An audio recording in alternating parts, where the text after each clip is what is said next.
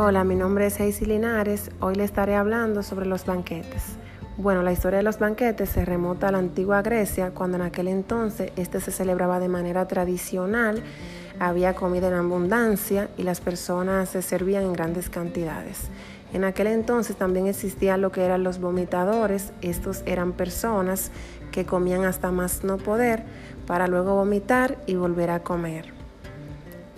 Un banquete es un tipo de festejo que se celebra de manera pública o privada y por diferentes motivos.